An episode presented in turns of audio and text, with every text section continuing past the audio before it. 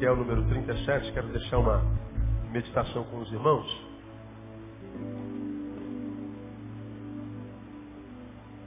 Você conhece muito bem esse texto?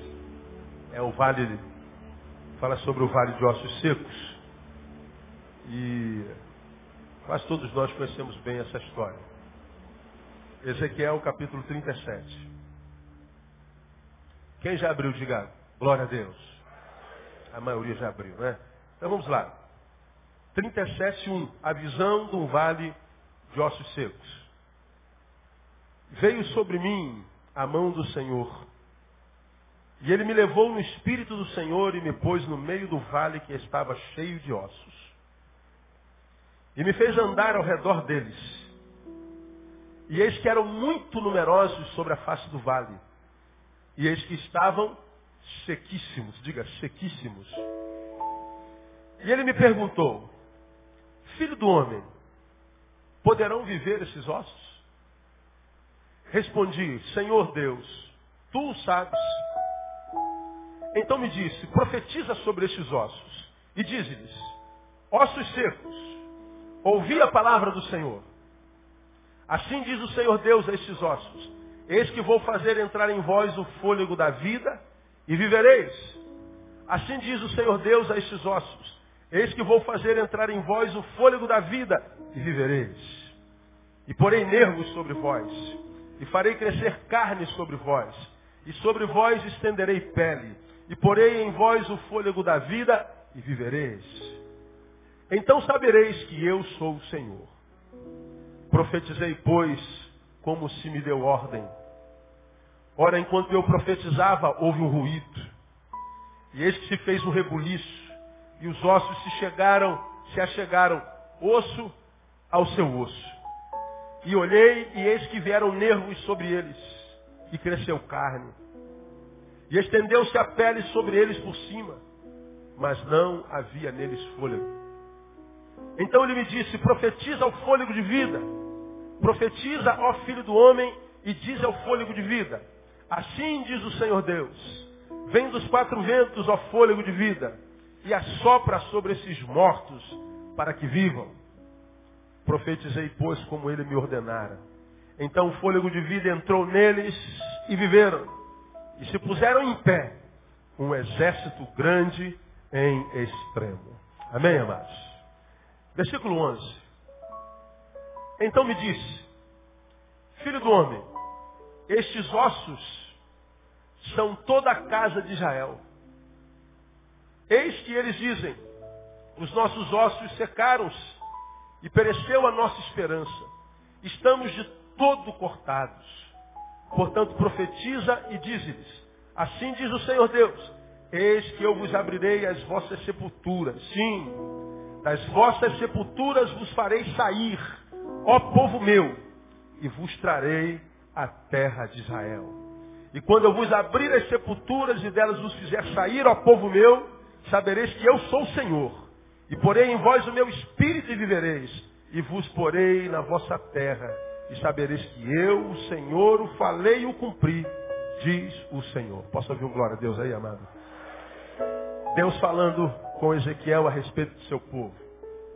A história de Vale de Ossos Secos eu tenho certeza que quase todos vocês crentes conhecem.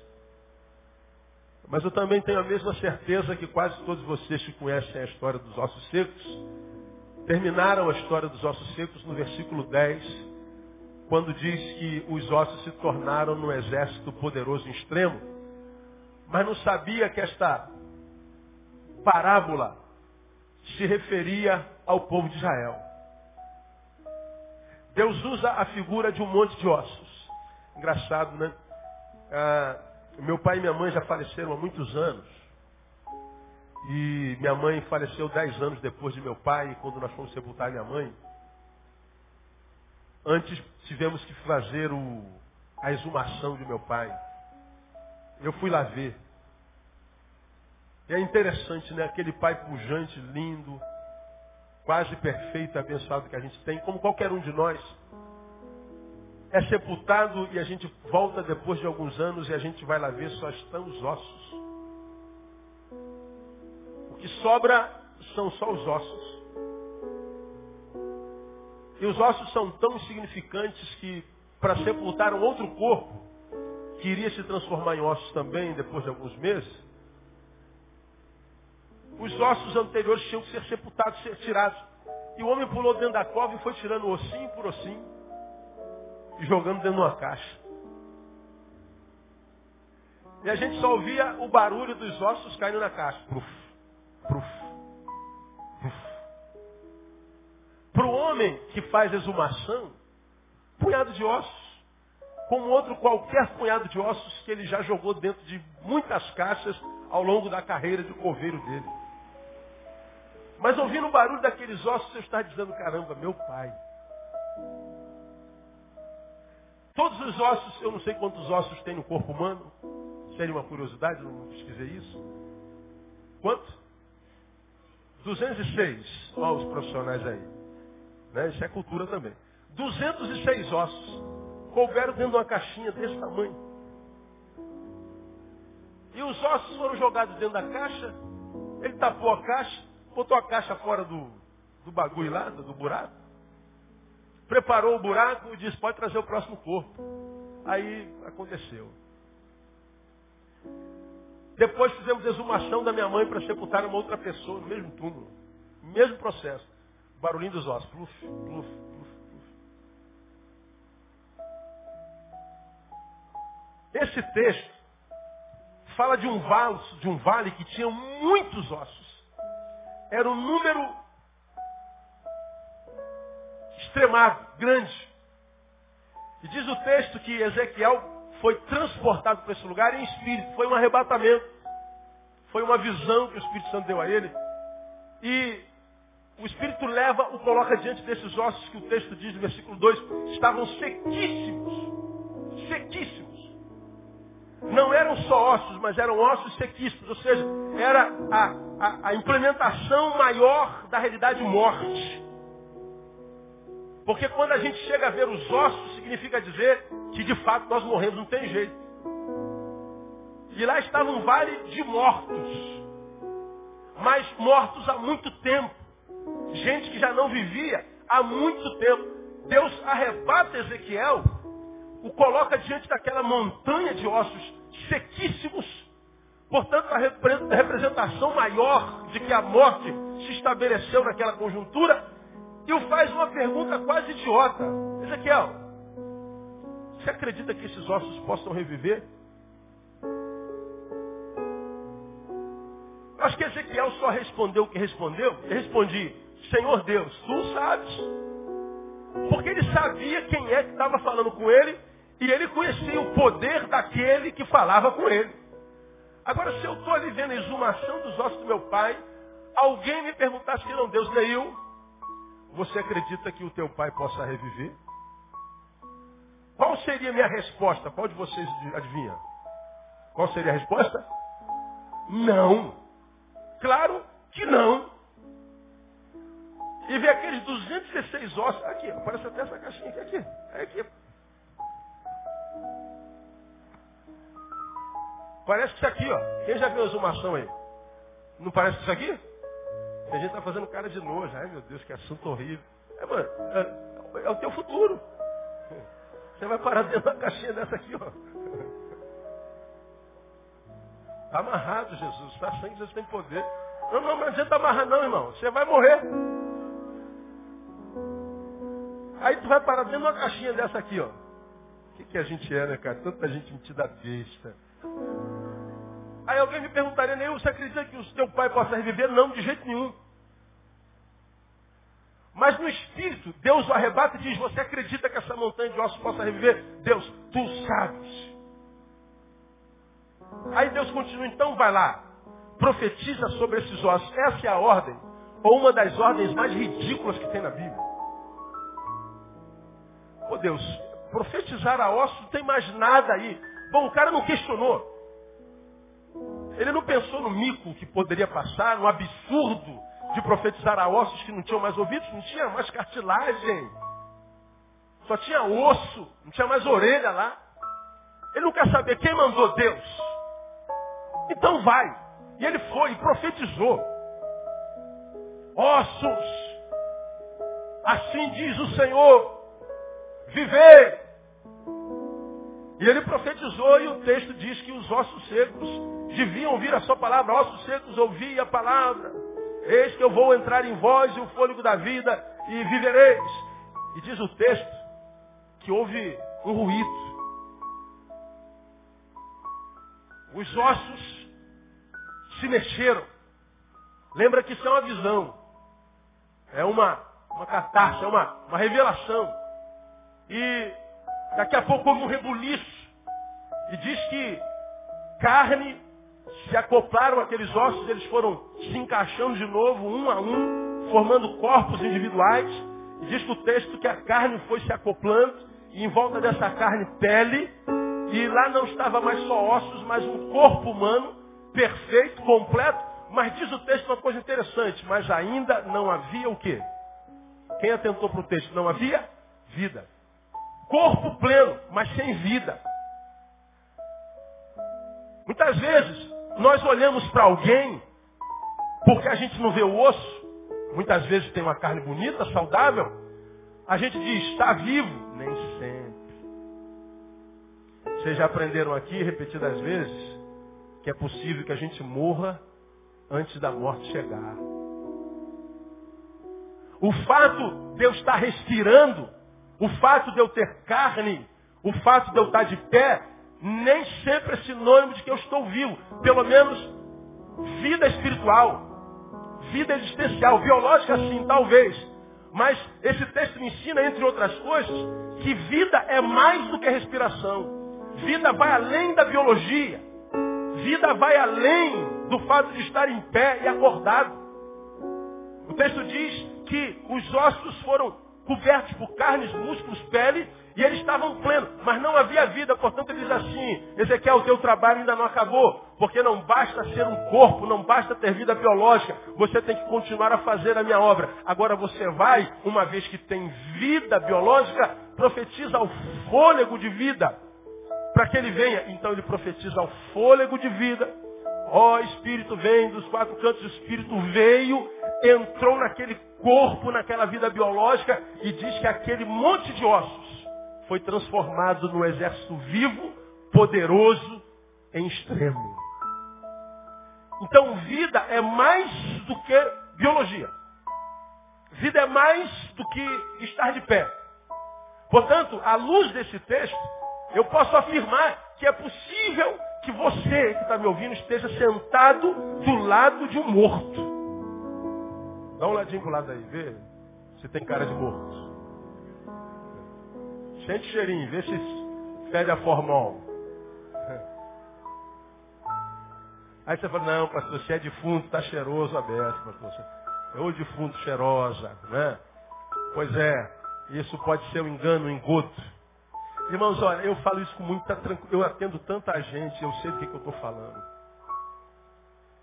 Você já aprendeu aqui, não só que a gente pode morrer antes da morte chegar, mas você já aprendeu também que a gente não morre quando a morte chega, a gente morre quando os sonhos se vão. Eu não morro quando a morte me alcança, eu morro quando os sonhos se vão. Eu não morro quando a morte chega, eu morro quando os sonhos se vão. Então a morte não é um encontro, é um abandono, é uma perda. Eu sei que se Deus colocou essa palavra no meu coração, trouxe alguns defuntos espirituais, existenciais para ouvi-lo. E a palavra de Deus, eu antecipo para você, é uma palavra de esperança. Para dizer para você que ainda que esteja totalmente morto, ainda que você tenha chegado nos ossos, e os ossos estejam completamente secos, ele está dizendo assim, ó, ainda há esperança para você. Dá uma catucada no irmão que está do seu lado e fala assim, irmão, ainda há esperança para você, não desiste. Glória a Deus. Eu sei que tem gente quebrada aqui, sei que tem gente ferida, sei que tem gente triste, sei que tem gente amargurada, mas o Senhor está dizendo, olha, mesmo na morte a gente pode aprender. Mesmo da morte o Senhor é Deus. Então eu queria que você guardasse essa palavra no seu coração e se alimentasse dela toda semana. Porque eu quero profetizar que Deus começa a mudar histórias de vidas aqui nesse lugar. Quero dizer para você que está me ouvindo aí no site, onde quer que você esteja nesse planeta, é chegado o tempo da tua ressurreição no nome de Jesus. Que o nosso Deus não é Deus de mortos, mas é Deus da morte também. E é isso que me abençoa nesse texto. Agora, que lições, irmãos, a gente aprende aqui para que esse processo da morte para a vida aconteça? Que lições a gente tira desse evento mortuário, digamos assim? Que exemplos ou, ou, ou ensinamentos dos ossos podem trazer para nós? Por que, que esse milagre aconteceu? Lembra que toda vez que um milagre é relatado na Bíblia, tem a origem desse milagre que é Deus, tem aquele que é o alvo do milagre, que geralmente é o homem, mas entre o que faz o milagre e o alvo de milagre tem sempre um instrumento. Sempre. Então o milagre geralmente ele é uma, uma ação trina. Nesse caso, o, o, o, a fonte do milagre é Deus e o alvo é Israel. Mas o instrumento do milagre foi Ezequiel. Esse texto é uma imagem usada para representar o que era a vida de Israel. Israel estava vivo, irmão. Israel estava trabalhando. Os que estavam em Israel estavam indo e vindo ao trabalho. Estavam frequentando a sinagoga. Eles estavam como vocês estão sentados, como eu estão. Alguns estavam pregando. A vida estava se desenrolando naturalmente. Mas vem Deus, chama Ezequiel e diz assim, ó, Ezequiel está, é, Israel está morta. Meu povo está morto. Israel não vive, como eu digo todo domingo, existe. Israel perdeu a essência. Israel perdeu o sentido, a razão para continuar, para acordar amanhã. Então essa visão se refere a gente, essa visão se refere ao povo de Deus. Agora, por que, que o milagre aconteceu? Quando é que o milagre acontece? Quando nós aprendemos algumas coisas importantes que estão nesse texto. Primeiro, para que Deus restaure a tua vida. Aprenda uma coisa, em primeiro lugar, não pense que Deus pensa como você. Vou repetir, simples assim, não pense que Deus pensa como você. Deus não pensa como você. Deus não imagina como você imagina. Deus não vê como você vê. Deus não vê como eu vejo. Deus não pensa como eu penso. Quando eu olho para uma coisa, estou olhando para o Vitinho, coisa linda, né? Eu vejo uma coisa, não é lindo? Então, a namorada dele acha. Alguém tem que achar, né? Glória a Deus.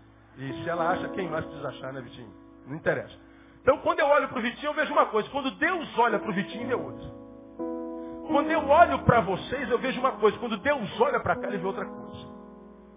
O meu olhar e o olhar de Deus são diferentes. Agora, por que, que é importante, irmãos, a gente aprender que o meu olhar é diferente de Deus? Por uma simples razão. Quando eu olho para um vale de ossos secos, eu vejo ossos. E Deus? Quem é que sabe? Ezequiel, quando olhou, viu um monte de ossos secos. Mas Deus vê diferente da gente. O que, que Deus já via naqueles ossos? Já viu o quê? Um exército poderoso ao extremo. Já era um exército quando Ezequiel viu primeiro? Não. Só que Deus não vê passado, presente e futuro. Deus não está preso ao Cronos. Ele não é refém desse relógio maldito que eu carrego 24 horas por dia e dependo totalmente dele. Sou completamente refém dessa porcaria aqui no meu braço. Tudo que faz tem que ser cronometrado. Refém dele, tem que estar correndo o tempo inteiro. Não, Deus não. Deus quando olha para o que a gente olha, quando Deus vê o que a gente vê, Ele não vê com essa visão é, é, é, repartida, passado, presente, futuro, não. Deus vê passado, presente e futuro ao mesmo tempo.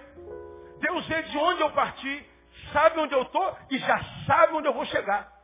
De modo que quando Deus leva Ezequiel ao vale de ossos secos, Deus o leva porque ele é preso ao Cronos enquanto Ezequiel, e Ezequiel vai lá no passado e vê ossos. Mas porque Deus está ministrando Ezequiel aqui nos ossos, Deus já sabe que esses ossos, na mente dele, já é exército. Agora Ezequiel não. Ezequiel quando vê, vê ossos.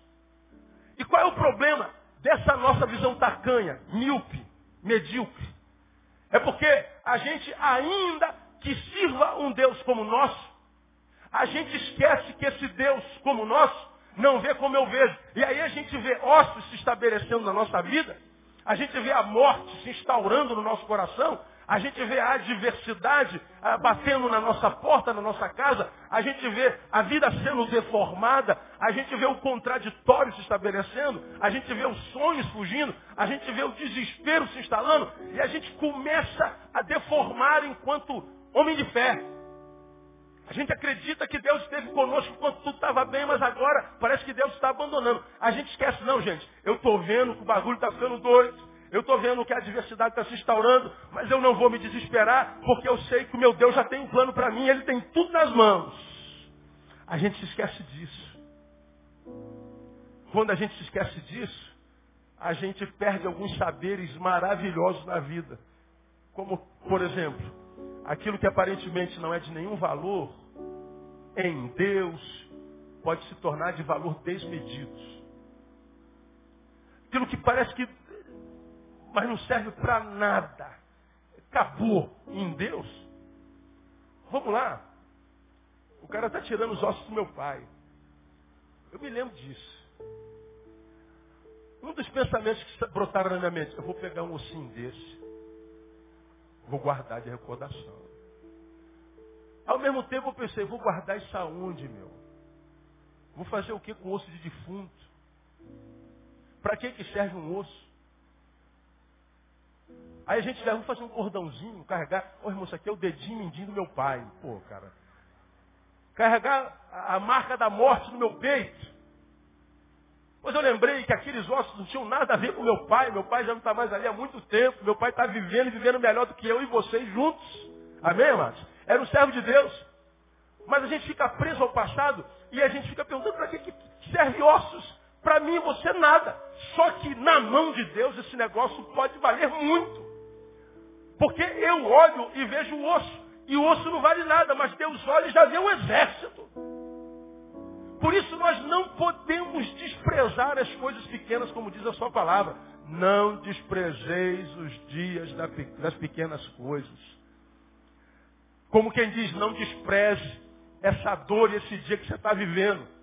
Não despreze esse dia, como se ele não prestasse, só porque ele está marcado por dor.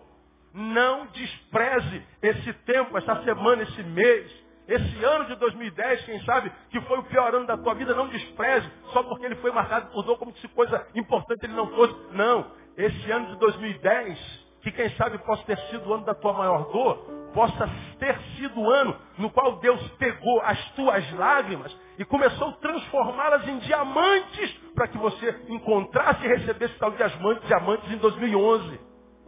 Você não pode desprezar as pequenas coisas. Com isso eu estou querendo dizer para você o seguinte, se um vale de ossos secos não vale nada, é, inquestionavelmente irrelevante, Deus pode transformar esse vale de ossos no exército.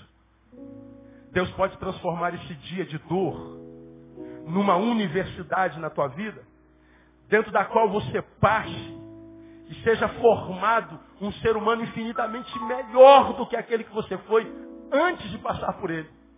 Visitei um membro de nossa igreja que caiu de moto essa semana num dos hospitais do Rio de Janeiro. É daqueles que não é motociclista, é motoqueiro, que não anda de capacete, a moto não está documentada, é costurador, parece mais uma costureira do que um motociclista, e anda sempre com pressa, mesmo que não esteja indo para lugar nenhum. E a gente sempre fala, rapaz, cadê teu capacete? Anda devagar. Teu peito não é de aço, nem a tua cabeça. E pastor, sei o que, é que eu estou fazendo. Quando uma pessoa fala, eu sei o que, é que eu estou fazendo, a gente já espera desgraça. É como quem sabe nadar. Quem é que morre afogado sempre? Quem sabe nadar. É difícil você se encontrar com alguém que não sabe nadar e que morra afogado. Por que, que quem não sabe nadar não morre afogado? Diga para mim. Porque ele respeita o mar, cara. Ô meu amigo, eu não, eu não me dou bem com esse negócio não, eu vou ficar aqui no meu barco. É como eu. Eu vou para a praia com o André, eu vou para a praia, não sei para onde. O mar está enfurecido, baldinho. Já falei isso aqui outra vez. A gente vai para a praia no baldinho, a gente vai para a beira da água. E eu sei que tem um monte na praia me conhecendo. Pô, pastor Nildo é semana nadador, vai arrebentar a boca do balão. E o mar está lá, é bravo, endemoniado o mar. Nada. Eu vou no baldinho, ó. Louvado seja o nome do Senhor. Louvado seja o nome do Senhor. Aí tu olha, a gente olha só para a areia, tem sempre alguém olhando, né? Aí vira a cara. É, sou eu mesmo, sou eu mesmo. Estou no baldinho, me assumo, não quero nem saber. Estou vivo há 45 anos quase, indo para a praia sempre. Agora, esse menino era costureira. Bateu com a cabeça e está internado. Ficou em coma por alguns dias, saiu do coma, já está sóbrio. O visitei essa semana. Quando eu visitei, ele me viu. A primeira coisa que ele falou, pastor Neil, o bem que o senhor disse. Parece até praga, pastor. Falei, é só parece, filho. Praga não sai da boca jamais. Ainda mais para quem é um cristão. Você está debaixo da bênção de Abraão. Amaldiçoei você, o que, que acontece comigo? Amaldiçoarei os que te amaldiçoarem. Só se eu for idiota. Pode me chamar de tudo, menos de idiota. Pô, bem que o senhor falou, pastor, e mais cedo ou mais tarde, falei, filho, que lição você tira de sair? E ele falou uma coisa que você já ouviu aqui mil vezes, só tenho uma vida para viver. Não tenho outra. Portanto, eu não posso desperdiçar nem um dia. E eu sei que eu vou ficar nesse hospital pelo menos um mês. Vou ficar longe do trabalho alguns meses. Não sei se vou ter trabalho quando sair daqui. E ele já está lá, no tempo da dor, no tempo da privação, preso numa cama de 1,80m por 1, 1,20m, pensando na vida, porque a gente só para para refletir quando a dor se estabelece. A gente só para para refletir quando arrancam de nós uma coisa que nós não pensávamos fosse arrancada de nós jamais.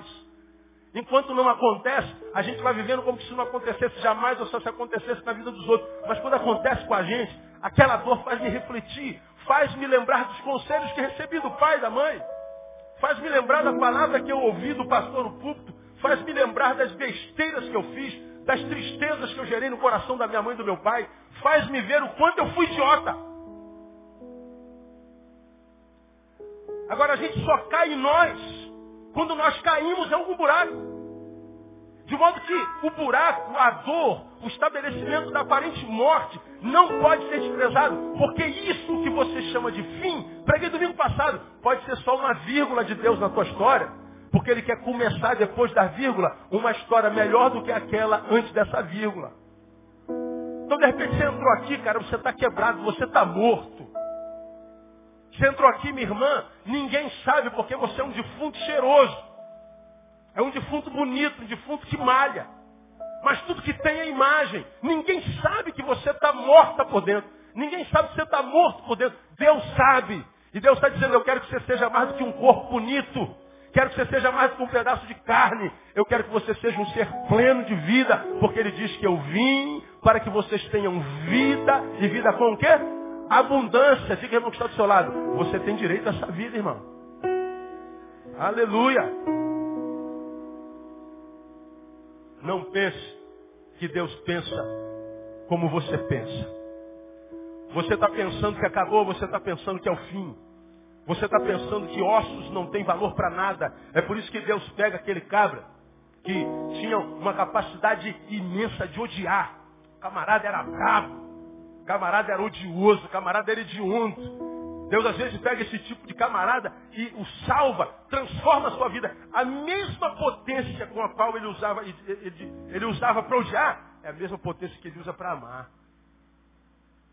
Camarada que era incrédulo, mas não acreditava em nada, falava de sobrenatural ou de supranatural, ele já tremia todo. Agora, quando esse camarada tem uma, uma, uma, uma conversão de fato, um encontro com o Espírito Santo de Deus, esse cara vai ser o crente mais crente que os crentes já conheceram. Ele pega aquilo que é maldição e transforma em bênção. Ele pega a tua dor e o teu vazio e te enche de tal forma que você vai alimentar a multidões no nome de Jesus. Lembra dessa palavra aí, irmão? Imagina que a dor que você sente hoje, ao ser curada, venha em proporção a ela o amor, a graça e a prosperidade de Deus. Porque é assim que Deus faz. Muitas vezes nós olhamos para algumas adversidades na nossa vida e dizemos isso aqui não vale nada. Na mão de Deus vale muito, irmão. Um vale de ossos secos. Talvez você esteja aqui como Israel naquele tempo. Pastor, eu estou mal mesmo. Eu estou passando pelo vale não de ossos, mas da sombra da morte, com a sensação de que a morte, cuja sombra dá nome ao vale, vai me alcançar a qualquer instante, eu vou virar ossos literalmente. E você está achando que é o fim da sua vida. Como eu tenho repetido aqui dominicalmente, você é um filho de Deus. E quando se trata de filho de Deus, a última palavra sobre a sua vida vem da boca do próprio Deus e não das circunstâncias. A história de Deus contigo ainda não acabou. Eu falei exatamente isso no sermão do domingo passado. Não acabou o que Deus tem para tratar com você ainda. Você pode ser um monte de ossos. Deus está dizendo, ainda há esperança. Diga, irmão, que está do seu lado, a história de Deus contigo ainda não acabou, irmão. Profetiza mesmo. Aleluia. Uma outra lição que a gente tira daqui. A morte se estabelece não no fim da vida, e sim no fim da fé. Repita comigo. A morte se estabelece não no fim da vida, mas no fim da fé. Pois bem, quando Deus coloca Ezequiel na frente dos ossos, ele pergunta: Você acredita que eles possam reviver? Você tem fé? Porque se ele fala assim, ó, não tenho fé, acabou. Agora a morte está estabelecida. Agora, porque ele disse, Senhor Deus, tu sabes. Quando ele diz tu sabes, ele está dizendo, tu podes. E como eu sei quem é o Senhor, claro que esses ossos podem reviver. Tanto é que ele queria dizer isso, que quando Deus deu ordem, então vai lá e profetiza esses ossos. Eu fui e profetizei como se me deu ordem. Por que que a morte foi vencida pela vida? Por causa da fé de Ezequiel. Por que, que muitos de nós não transpõem o maldito inimigo que se opõe a nós? Por que, que alguns de nós é vencido por sentimentos contrários? Se afunda num quarto, numa cama escura, e lá só lembra a Deus o quanto ele é injusto com ele.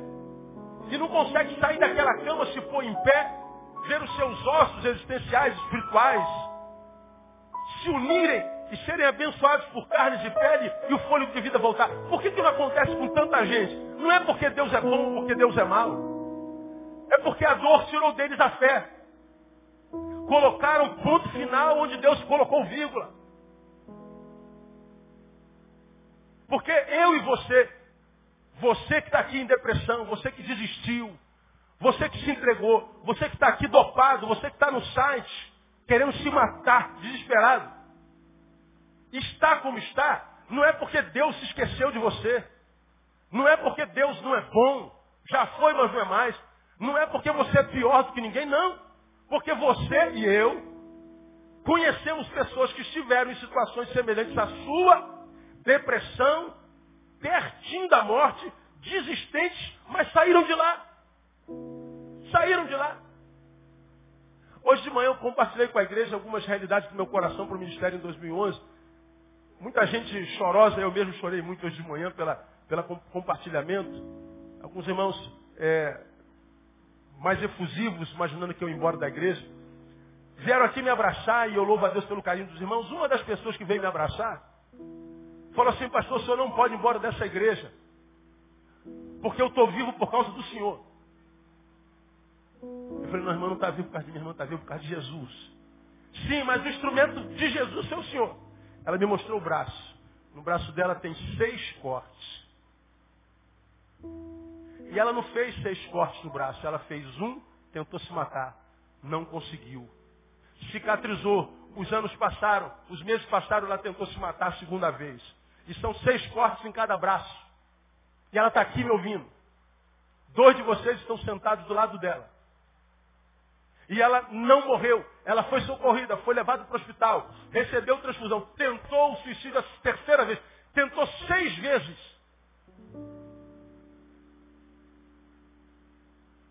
E quando a gente fala de suicídio, você já aprendeu aqui também repetidas vezes que quando o suicida quer se matar, ele não quer matar a vida, ele quer matar o vazio. Quando o suicida quer se matar, ele não quer matar a vida, ele quer matar a dor. Que o suicídio não é um grito de desejo pela morte, é um grito de desejo pela vida. Quero viver, quero viver, quero viver, mas não consigo, então eu prefiro morrer. Ensinando para mim e para você que pior do que a morte é a ausência da vida. E essa mulher que está aqui me ouvindo, esteve de manhã, tentou se matar seis vezes em períodos diferentes. E por quê? Porque achou que não tinha mais jeito. Eu já estou morta mesmo, então tem que estabelecer essa verdade. Vamos morrer. Pois é, mas Deus não deixou. Até que chegou, como sempre acontece nesse país inteiro, chegou um CDzinho de nossas mensagens na mão dela. E esse CD estava lá meses. Mais uma vez ela está internada, dessa vez alguém botou um rádio do lado dela. E ela está lá semi-dopada e botaram o bendito CD e ela teve que ouvir o CD na marra. Ouviu o CD. A semente entrou. Louvado seja o nome do Senhor. Ela saiu do hospital e ela falou, eu quero conhecer esse cara que está pregando aqui. Ela vem em Betânia. Ela conheceu a Jesus. Ela foi salva. Ela foi batizada. Seu marido foi salvo. Sua filha foi salva. Toda a sua casa serve ao Senhor aqui nesse lugar, no nome de Jesus. Pode aplaudir o Senhor, amado. Eu falei com ela que eu ia falar sobre isso hoje à noite, mas não vou constrangê-la a, a, experiência. Eu quero dizer para você que aquilo que parece que não é de nenhum valor, em Deus tem um valor desmedido.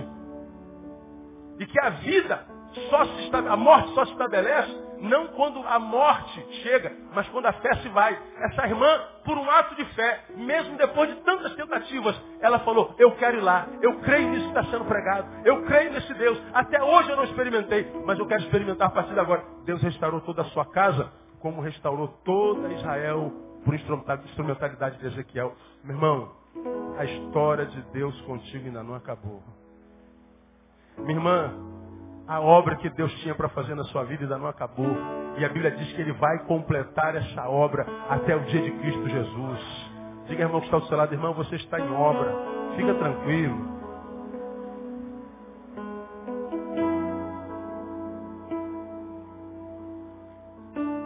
Já preguei isso aqui no passado, você está em obras, né? A gente tinha que botar uma placa bem grande em obras. Porque numa obra tem tijolo para um lado, ponta de vergalhão para outro, saco de cimento jogado para lá. Uma bagunça do inferno, que coisa feia é obra, não é verdade? E a gente às vezes olha para a nossa vida e fala assim, nossa, minha vida está acabada, como é tudo fora do lugar, tudo. Não, irmão. Isso é obra. Depois que a obra acabar, você vai ver que você vai se transformar num prédio lindo. Você vai ver o que é viver e viver abundantemente no nome de Jesus. Então, a morte se estabelece não no fim da vida, mas sim no fim da fé. Então diga para Deus nessa noite, Pai, eu quero restaurar a minha fé. Quero crer. Eu quero admitir a possibilidade, pelo menos. Estou com dificuldade de crer, mas eu admito a hipótese. Quando eu admito a hipótese, você já está dando a Deus o que Ele precisa para que a obra seja feita. Falei, não sei se foi hoje de manhã, domingo passado. Tem uma palavra no Evangelho que diz que Jesus não conseguiu fazer muitos milagres em Nazaré porque não encontrou no povo fé para milagre. Há o agente do milagre, o alvo do milagre, mas o instrumento do milagre também precisa ter fé. O alvo do milagre precisa ter fé. Em alguns momentos no Evangelho, Jesus perguntou ao enfermo, você crê que eu possa te curar? E alguns disseram, eu creio. Um disse, ajuda-me na minha incredulidade. Ou seja, Senhor, eu tenho dúvida, mas tu vais me ajudar porque eu quero crer. Quando uma pessoa diz eu quero crer, pronto, já começou a obra. Porque a Bíblia diz que Deus é o que opera em vós. Tanto querer quanto o efetuar. Talvez você não creia ainda, mas quer crer? Quero, pastor. Então a obra já começou. Agora, aqueles que não querem nem crer, dão uma de marrento, metida malandro, metida esperto. Esse negócio de fé, bobagem, religião, ópio do povo. Os homens não criaram a Deus. Deus, os Deus não criou os homens, os homens criaram seus deuses. Você vem com as filosofias, com as marrices, dando a de não sei o quê, e vai ficar aí fingindo que está tudo bem. Fingindo que ter um corpo malhado te faz feliz, fingindo que vivendo a sexualidade que você vive, você está pleno, fingindo que frequentando só os bailes da vida você está completo, fingindo que com o dinheiro que você tem você já está tá, tá pronto para a vida. Nada. Você sabe que não está. Você pode estar com todo o dinheiro do mundo, mas teu dinheiro ainda não comprou felicidade. Comprou um carrasco que está aí fora, comprou aquele apartamento lindo. Comprou um monte de bajuladores. Mas como eu tenho dito, não compra uh, o essencial. Você está aqui malhado forte, você está aqui come todas. Dá para todos. Já teve todo tipo de experiência sexual, homossexual e, e, e que foi. E diz, cara, eu sou o cara, pego todos. E daí? Pegou a felicidade, como pegou a mulher da esquina? Pegou a alegria? Conseguiu pegar? Conseguiu pegar o sono de oito horas todo dia e acordar dando um salto na vida, dizendo, opa, acordei de novo, glória a Deus? Não, né? Porque pegar a felicidade não é como pegar uma mulherzinha qualquer, um homenzinho qualquer. Não é como pagar um, um, uma cerveja, como pagar uma quentinha. Você está aí dando uma de marrento e sabe que é infeliz, irrealizado. Tem gente que fica com raiva. Toda vez que eu falo sobre isso para quem não crê, no dia seguinte tem um monte de e-mail me ofendendo. Mas eu sei do que eu estou falando. Seja homem e diga se você não está faltando alguma coisa aí. Diga que quando você para sozinho, não é um buracão assim, ó. Como diria Dostoiévski, lembra? Dentro de cada homem há um buraco do tamanho de Deus. Deus está doido para tapar esse buraco aí.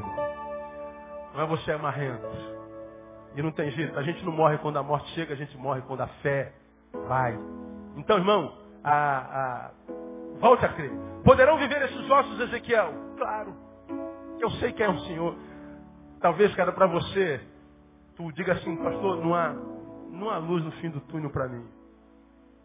Quem falou que Deus precisa de túnel ou de luz? Quando você lê Romanos 4, 17, não abrir lá não. Diz assim que Deus chama as coisas que não são como se já fossem. Eu não vejo luz no fim do túnel. Para que você quer ver luz? Você só precisa crer. Você acredita que mesmo não tendo túnel, não tendo luz, Deus possa passar por ali? Ah, eu acredito. E ele passa. Lembra de João, capítulo 21? Estando os discípulos com a porta fechada por medo dos judeus. O texto é explícito. Estando os discípulos com a porta fechada por medo dos judeus, veio Jesus, pôs-se no meio deles e disse, Pai seja convosco. Mas peraí. Nós acabamos de ler que a porta está fechada. Por onde Jesus entrou? Não me interessa. Eu só sei de uma coisa, irmão. Quando Jesus quer entrar, ele entra. E quando ele quer fazer, ele faz. E ele não quer saber se é montanha ou se é plástico. Ele não quer saber se é de ferro ou se é de, de, de, de Maria Mole. Ele só quer saber se há fé em você, se há um ponto de contato dentro de você, para o universo entrar dentro de você e impactar. Deus chama as coisas que não são como se já fosse. Então diga, irmão, que está do seu lado, para mim mais uma vez. A obra que Deus tem contigo ainda não acabou, irmão. Quem está entendendo essa palavra? Eu estou entendendo essa palavra, irmão. Que Deus te abençoe com fé e essa palavra no nome de Jesus. Terceiro, caminhando para o final. Rebuliço e agitação não são sinônimos de vida. Versículo 7 e 8 diz que ele acabou de orar. Profetizei como me foi dado ordem. Quando eu profetizava, houve um ruído. E este se fez um rebuliço. E os ossos já chegaram osso a seu osso. E olhei que vieram nervos sobre eles, cresceu a carne, estendeu-se pele sobre ele por cima, mas não, a vida havia neles vida. Tem muita gente tentando transformar a sua morte em vida no rebuliço, no agito. Você precisa agitar mais a sua vida, cara. Sua vida é muito parada. Vamos sair para fazer. Vamos sair para dançar, para beber. Vamos, vamos fazer. Vamos para a noite, vamos para a night. Agitação, agitação, agitação. Legal. É bom. Quem sabe dançar é bonito a beça, né? Eu acho bonito a dança. Agora, dança não produz vida. Vamos sair para beber. É, Davi dizia, é, procurei me estimular com vinho sem perder a consciência. Tem quem goste de um bom vinhozinho, dá uma embaixada nos olhos. Aí você toma mais um pouquinho, dá uma embaixada na mente. Aí toma mais um pouquinho, dá uma embaixada em tudo. Aí tu esquece os problemas. Como diria o outro. Foram-se os problemas. Resolvi. Pois é, o problema está lá do lado da tua cama, te aguardando, voltada à night. E vai ver você dormir feito um porco. Quando você acorda de manhã, o problema está lá. Bom dia. Ou melhor, mau dia. Estava te esperando. Acabou aí o efeito? Não, você está aí, tu. Cachaça não me vence. Baile não me vence. Rebuliço não me vence. Às vezes nossos problemas são nossos amigos e nos dão toda a dica. Há problemas que dizem assim para nós. Aqueles que fogem de mim não me vencem. Eu existo para ser encarado. Porque senão eu viro perseguidor. Porque quem não encara o problema não vence. Quem foge dele o transforma em perseguidor. Ele vai te perseguir onde você for.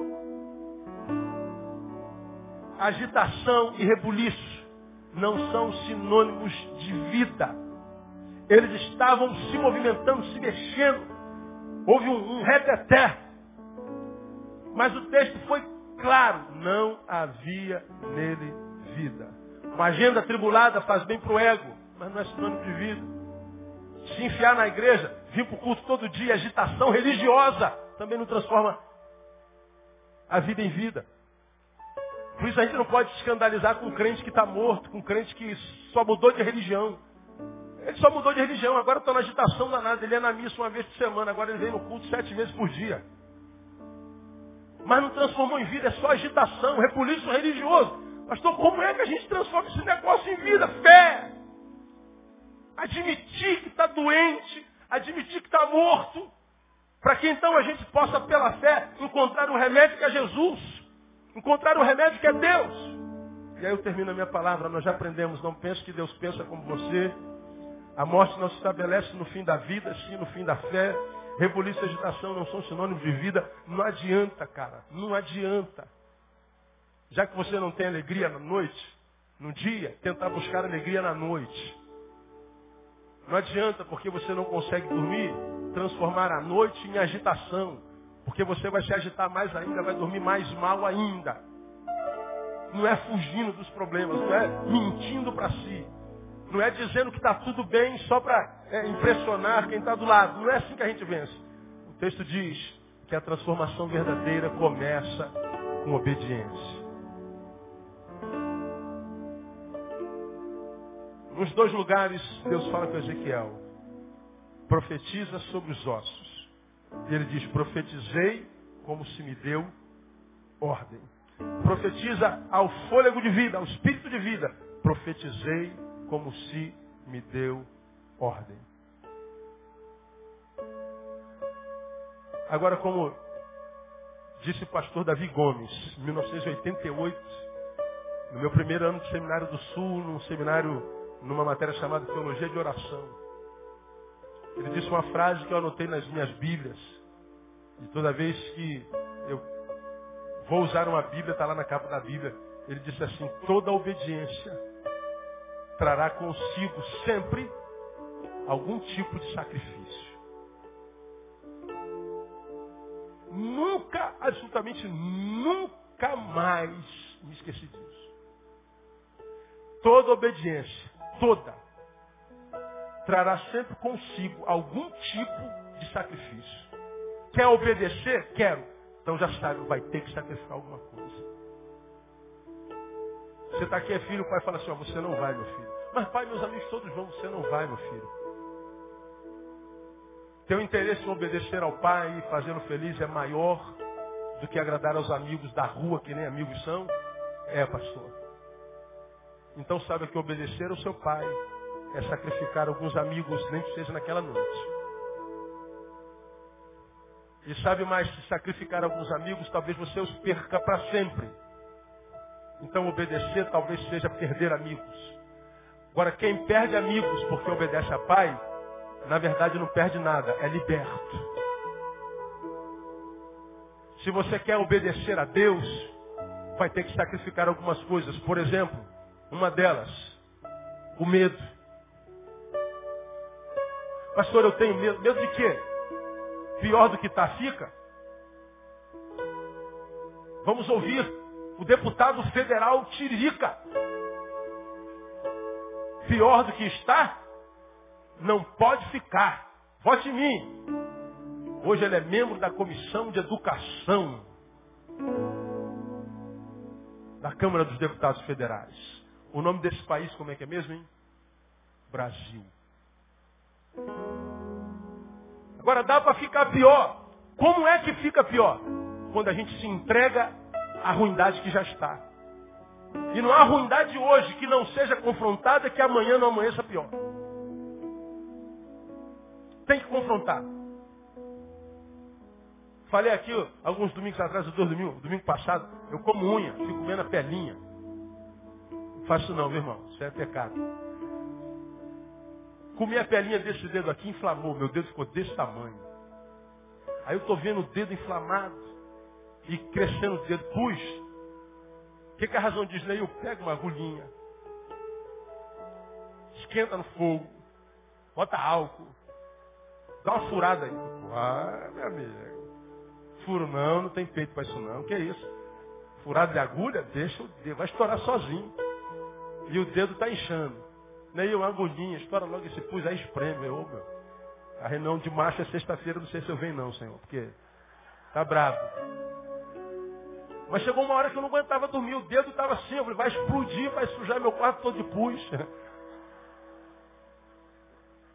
Numa certa madrugada eu fui lá, peguei o espinho e fiquei, Senhor, tem misericórdia, dá vitória teu céu. Uma batalha espiritual horrível. Desci esquentei a agulha.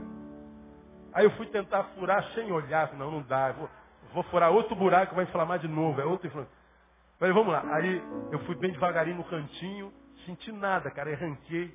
Aí veio o pus, aí eu vim espremendo. Aí aquela puzelança toda saindo. Aí eu falei assim, pô, tu é macho pra caramba aí. Tem que ser muito macho para fazer isso aqui. Deu uma mexida na estima. Aí o dedo agora tá bom. Ser curado tem que abrir mão do conforto, tem que sentir dor. Alguns de vocês estão doentes porque se acomodaram com a doença, se acostumaram com ela. Vocês acham que não tem mais jeito porque tem preguiça de lutar. Vocês se estabeleceram nessa geografia maldita porque tem medo de tentar e fracassar e no fracasso ser julgado outra vez. E o Senhor está dizendo, olha, enquanto você não fizer a sua parte, eu não posso fazer a minha. Minha ação nesse negócio não é ação, é reação. Você age e eu reajo. Quando você der o primeiro passo, eu já estou lá. Mas se você não der o primeiro passo, eu fico cá, meu filho.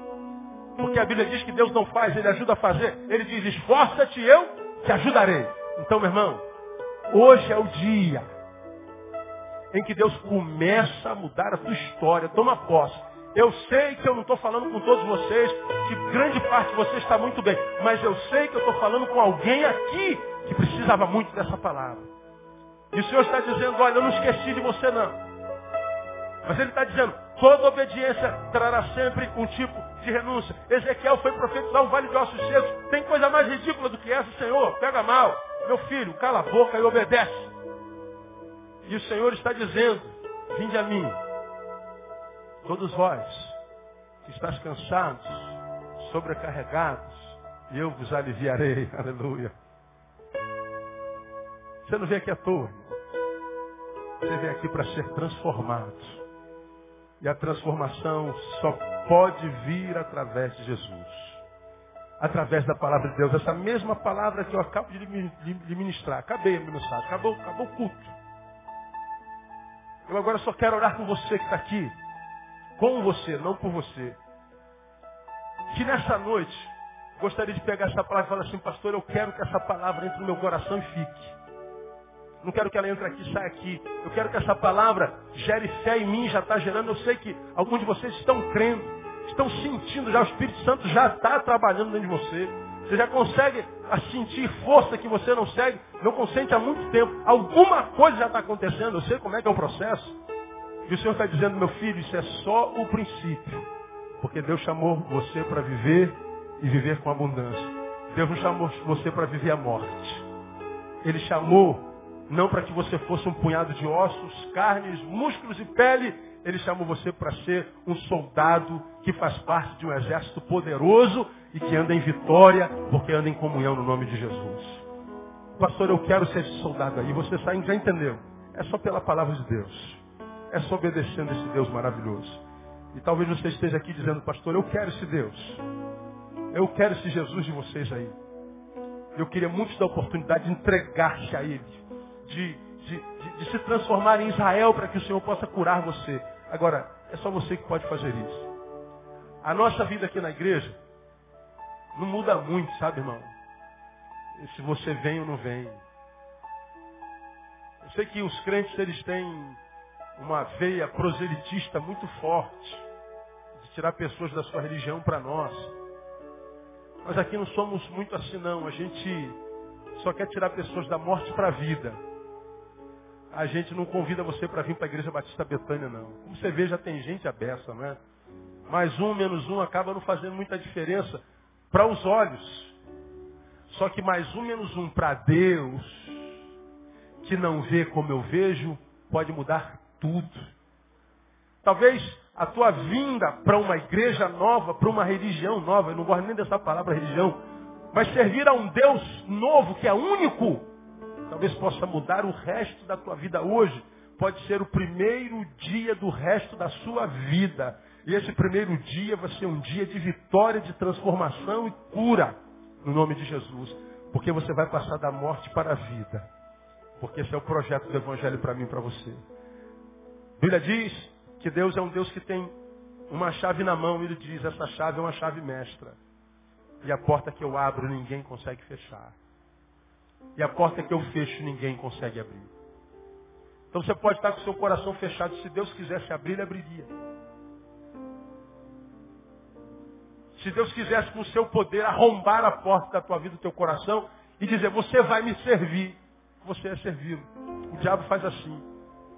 Você já aprendeu em João 10, 10 que o ladrão, o inimigo, o diabo, ele veio senão para fazer o quê? Diga para mim. Roubar, matar e destruir. Ele não pede licença não. Ele não pergunta a tua religião, teu credo, tua cor, quanto você ganha, tua profissão. Ele arromba a porta da vida e destrói tudo. Deus não, Deus usa uma analogia de uma carta escrita numa igreja no Apocalipse e diz, eis que estou à porta aí, bato. Se alguém abrir, eu entrarei e cearei com ele. Deus tem poder para invadir a tua vida como um intruso. Você dizer de tua porta lá. Como quem diz, coração é uma porta que só tem fechadura pelo lado de dentro. Se você não abrir, Deus fica do lado de fora. Se você não aceitar o convite, vinde a mim, Ele fica do lado de fora. Ele não se intromete na vida de ninguém. Ele é um gentleman. E se você disser, não quero, Senhor, tenho repetido e tem causado espanto em muita gente quando eu falo isso. Não do homem é mais poderoso que o sim de Deus. Deus quer fazer uma obra na tua vida. Você diz, não. Ele não faz. Ele respeita você. Mas ele está dizendo, filho, você sabe que precisa mudar de vida. Você sabe que você já tentou em todos os cantos transformar a tua existência em vida. Você não conseguiu. Você achou que ia ser feliz quando chegasse lá. Você já está lá, continue feliz. Porque você só vai encontrar vida naquele que é o poderoso Israel. Que demonstrou seu amor por mim por você, mandando Jesus para que morresse na cruz do Calvário, para que todo aquele que nele cresce não perecesse, mas tivesse vida e vida eterna. Aquele que disse, eu vim para que você tenha vida e vida com abundância. Então, para de viver essa morte, diga, Jesus, eu te quero. E se é o teu caso, eu quero orar muito com você. Quantos de vocês aqui nessa noite gostariam de entregar a sua vida para Jesus? Eu não faço apelo quase nunca. Mas eu sinto no meu coração de fazê-lo. Pastor, eu quero entregar a minha vida a Jesus. Porque eu creio a partir de hoje. Olha, a morte não se estabelece quando a morte chega, mas quando a peste vai. Eu quero Jesus. Levanta a sua mão onde você está. Eu quero ver você. Glória a Deus. Vamos todos ficar em pé. Como esse jovem corajoso. Sai do seu lugar, vem aqui à frente. Eu quero entregar a minha vida a Jesus. Eu quero orar com você. Não tenha medo. Você está do lado de alguém, peça alguém para vir contigo. Pastor, eu quero entregar a minha vida a você, ao Senhor. Sai do seu lugar e venha. Ele quer transformar você. Então, profetiza. Venha, se ajoelha aqui diante de mim, diante do Senhor. Alguém vai orar com você. Os discipuladores podem vir. Hoje nós vamos anotar o nome das pessoas.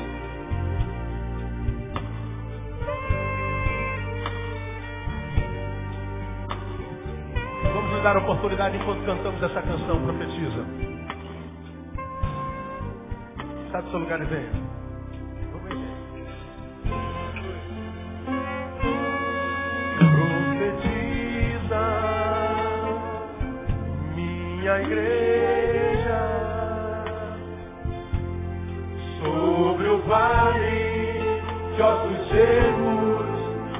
Profetiza uma semana de introdução. Clamor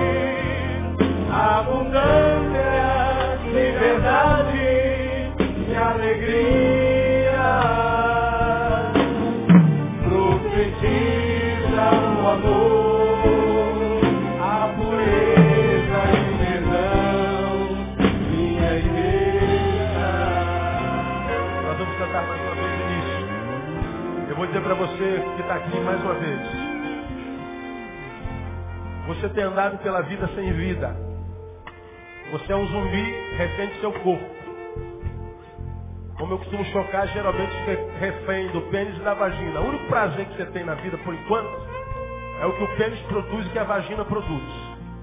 Pois é, você é jovem, né? Ainda produz isso.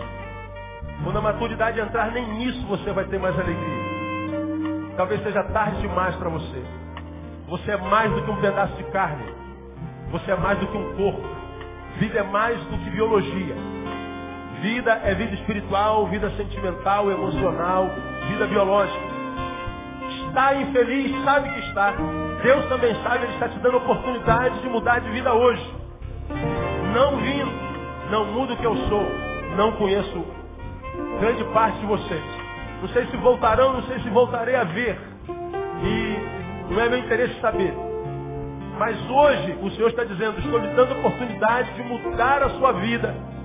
E talvez você esteja recusando essa oportunidade. Pode ser a última e a única. E o Senhor está dizendo, como diz lá na igreja Apocalipse, hoje ouvide a sua voz, não endureçais o vosso coração como no deserto. O Senhor está aqui nessa noite querendo transformar você, começar a mudar você. E para obedecer tem que sacrificar. Receber a Jesus é sacrificar muitas coisas. Talvez você venha a ser zombado pelos seus amigos, incompreendido pelos seus familiares. Talvez você perca um namorado ou namorada. Talvez você tenha que pagar mico como Ezequiel pagou para profetizar no Vale de Ossos Secos. Mas perder isso é primordial, caso seja necessário perder, para que a vida volte a você, para que você viva uma vida que vale a pena viver. Nós vamos cantar essa música até o final. Quando terminar, termina a oportunidade, nós vamos orar e vamos embora para casa. Que Deus possa abençoar você no nome de Jesus. Vamos cantar uma vez mais.